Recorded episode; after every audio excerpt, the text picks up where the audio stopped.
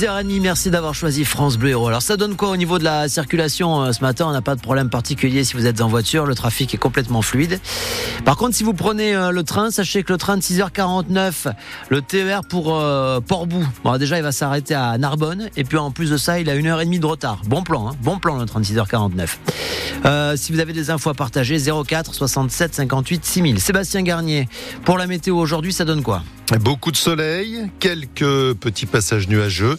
La tramontane qui souffle assez fort, hein, jusqu'à 80 km heure. Température maximale, l'Odève 11 degrés, 12 à Béziers, 13 degrés attendus à 7 et puis 14, ce sera le maximum du côté de Montpellier. Les infos de ce jeudi, un accident du travail devant la justice. En août 2017, à la cave coopérative de Port-Iragne, près de Béziers, un salarié d'une cinquantaine d'années est mort. Le monte-charge dans lequel il se trouvait a chuté du troisième étage. La société qui l'employait, Alma Sergius, était poursuivie lundi devant le tribunal judiciaire de Béziers. Le parquet a pointé de nombreuses défaillances. Le monte-charge, euh, notamment, n'avait pas été contrôlé depuis 1985, déplore Christian Cos c'est l'avocat de la partie civile.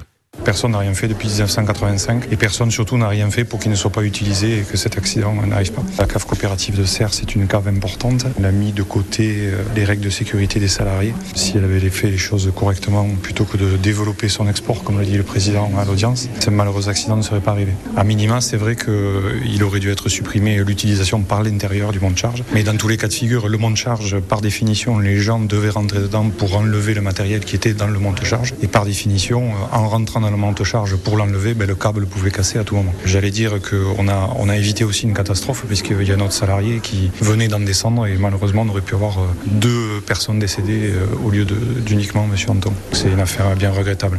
La défense a expliqué que le personnel savait que le monte charge n'était pas fiable. 100 000 euros ont été réclamés par le parquet ainsi que la publication du jugement dans la presse pendant 15 jours, jugement qui sera connu le 8 janvier prochain. 18 mois de prison ferme pour un Agatois de 24 ans, pilote de drone avec son engin. Il avait tenté d'introduire de la drogue, des cigarettes et de la viande dans la prison de Bessiers. Ce n'était pas la, la première fois.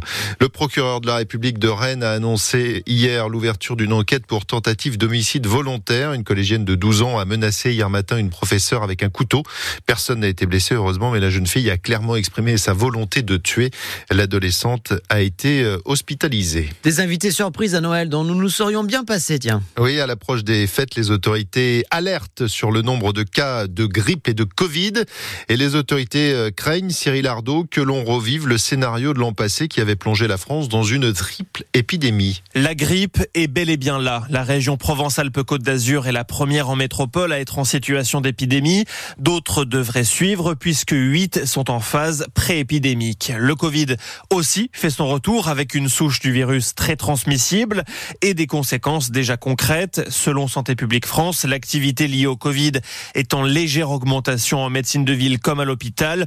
Rien qu'aux urgences, il y a eu plus de 4300 passages en une semaine pour suspicion de Covid, suivi de 1800 hospitalisations. Alors forcément, le scénario d'une triple épidémie comme l'an passé est dans la tête des autorités sanitaires, mais sur le plan de la bronchiolite, le nombre de cas commence à décliner et on pourrait bien avoir passé le pic. Reste que les professionnels de santé rappellent les bons gestes, vaccination contre la grippe et le Covid, notamment pour les personnes les plus fragiles, et port du masque quand on est malade. Et la région Occitanie fait partie des régions qui sont en situation euh, Le Montpellier Handball a écrasé Dijon 40 à 26 hier soir et se qualifie donc pour les quarts de finale de la Coupe de France.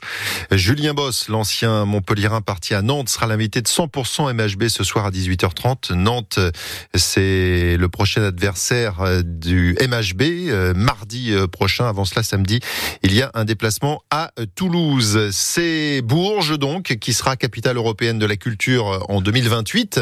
Bourges préférée à Rouen, Clermont-Ferrand et Montpellier, dont le dossier paraissait pourtant plutôt solide. Michael Delafosse, maire et président de la métropole de Montpellier, qui félicite le, gagnant, sera notre invité à 8h moins le quart en direct de, Paris pour commenter cette défaite. Et puis coup de chapeau à Virginie Vives, animatrice à, France Bleu Héros.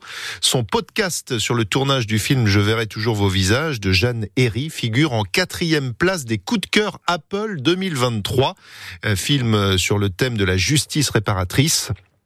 Dans son podcast, Virginie donne la parole aux, comédiens, la manière dont ils abordent le, tournage, les scènes difficiles, comment ils s'y préparent, mais elle donne aussi la parole aux, travailleurs de l'ombre.